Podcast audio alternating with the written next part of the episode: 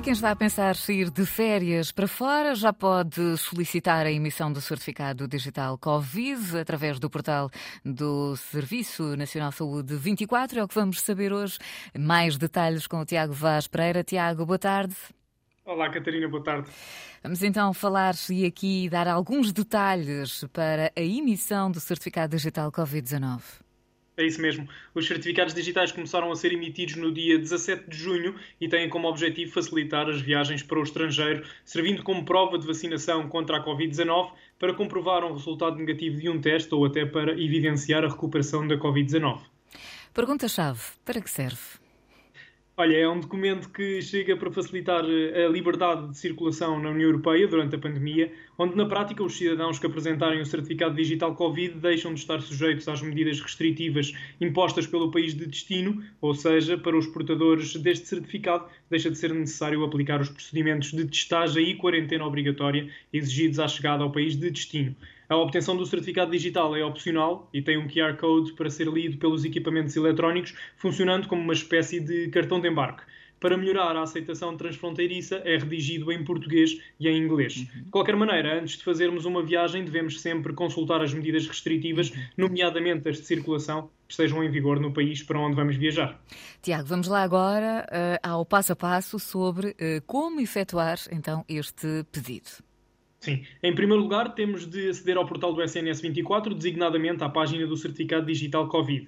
Seguimos as instruções de acesso e escolhemos o tipo de certificado que pretendemos, o de vacinação, de testagem ou de recuperação. Depois de escolhermos uma destas três opções, devemos então preencher a data de nascimento e o número do utente de saúde e de seguida podemos clicar em submeter. Nesta altura é gerado automaticamente um código de acesso que é enviado por SMS ou por e-mail, sendo que nessa mesma página devemos clicar em inserir código de acesso e preencher o campo em falta com o código que nos foi enviado.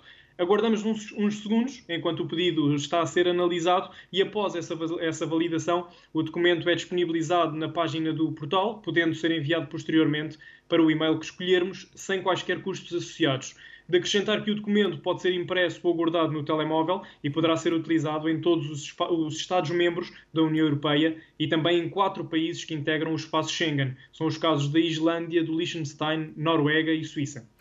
E pergunta final: onde é que podemos encontrar toda a informação sobre este tema? O portal, o próprio portal do SNS 24, disponibiliza um guia dedicado ao certificado digital, com várias perguntas e respostas, onde podemos ficar a saber todos os pormenores sobre este novo documento.